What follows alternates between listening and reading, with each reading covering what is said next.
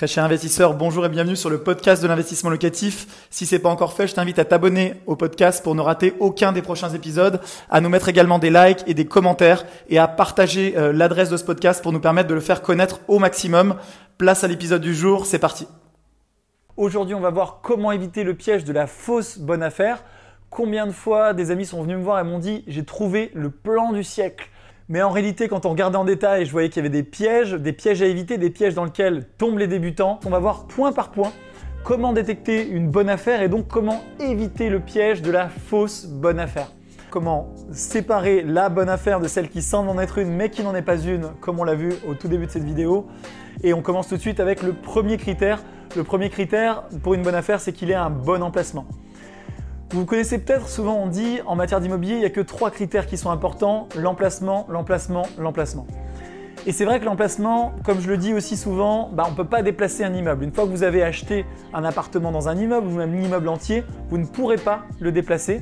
L'immobilier ne peut pas être transporté, ne peut pas être déplacé, c'est ce qui fait sa caractéristique de base.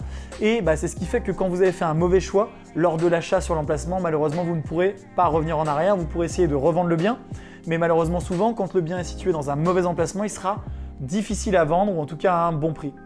Donc le premier critère pour vérifier que l'affaire est une bonne affaire, c'est de vérifier que l'emplacement est vraiment bon, l'emplacement au sein de la région, au sein de la ville et même au sein de la rue, puisque d'une rue à l'autre ou selon le numéro de la rue, parfois ça peut faire une grande différence. Donc creusez les choses et renseignez-vous sur le marché local. La question que vous devez vous poser en tant qu'investisseur immobilier, elle est double. La première, c'est est-ce que le jour où je vais vouloir sortir de cette opération, revendre le bien, est-ce qu'à ce, moment-là, il y a des gens qui vont trouver que cet emplacement est attractif? La deuxième question, c'est la question de l'exploitation, puisque pendant des années, en tant qu'investisseur immobilier, vous allez louer le bien à des locataires. Alors tout simplement, est-ce que euh, ça va intéresser des gens? Est-ce que les locataires vont trouver que c'est pratique? Est-ce que par exemple c'est à proximité des transports, d'universités, euh, d'un tissu économique, d'une grande route, d'une bretelle d'autoroute? Est-ce que l'emplacement du bien bah, lui confère euh, tout simplement une attractivité pour les gens qui vont y habiter demain et dans 10 ans éventuellement? Si la réponse est oui, c'est que l'emplacement est bon.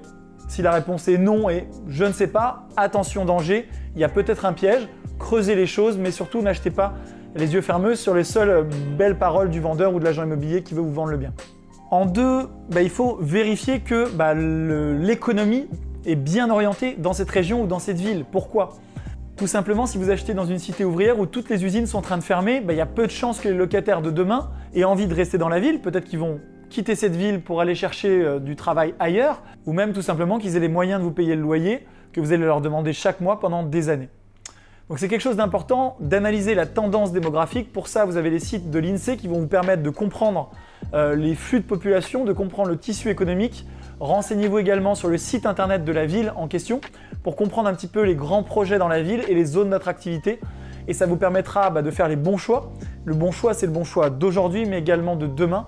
Puisque si votre bien est dans une zone qui monte, votre bien se valorise. Si votre bien est dans une zone qui descend, il se dévalorise et ça peut bah, vous entraîner dans une espèce de piège où vous ne pourrez ni louer ni revendre à un bon prix. Enfin, une fois que vous avez analysé l'attractivité du marché, renseignez-vous sur le prix du bien par rapport à d'autres biens euh, comparables dans le marché.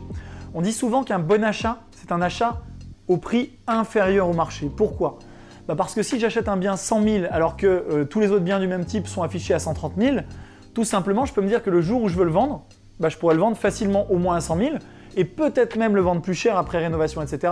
et donc faire une plus-value. Donc renseignez-vous bien pour être sûr d'acheter au bon prix et au bon endroit.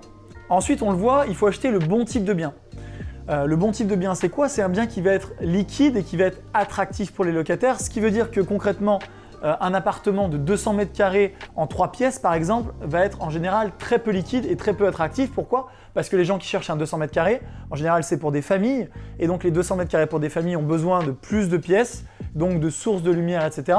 Si c'est pas possible de transformer en autre chose qu'un 3 pièces, même si le prix au mètre carré est intéressant, en général, vous allez perdre de l'argent avec votre achat et ce ne sera pas intéressant sur le marché parce que vous n'aurez pas la demande locative ou la demande d'acheteur demain quand vous revendrez. Enfin, lorsque vous analysez un bien pour faire un bon investissement locatif, il faut bah, avant toute chose faire un calcul de rentabilité. La rentabilité d'un bien, aussi appelé rendement locatif, c'est quoi? C'est tout simplement le loyer annuel divisé par le prix total de votre achat et de votre projet immobilier. Ça vous donne un indicateur assez simple à calculer en quelques secondes qui vous permet de dire si oui ou non vous êtes déjà dans la moyenne de la ville en question, puisque le rendement varie d'une ville à l'autre. Et également si vous faites mieux et si vous serez en mesure demain de rembourser votre prêt entièrement, donc de faire une opération blanche ou pas. Quand on parle du rendement locatif, méfiez-vous du rendement théorique. Combien de fois je lis des annonces sur le bon coin où c'est écrit immeuble de rapport, rendement 12%, incroyable. Et en réalité, on parle de rendement brut quand on analyse et qu'on retraite avec notamment la taxe foncière qui peut être très élevée dans certaines communes, quand on prend en compte une certaine vacance locative qui peut être très élevée dans certaines communes également, eh bien on se retrouve avec un rendement locatif réel qui peut être beaucoup plus bas.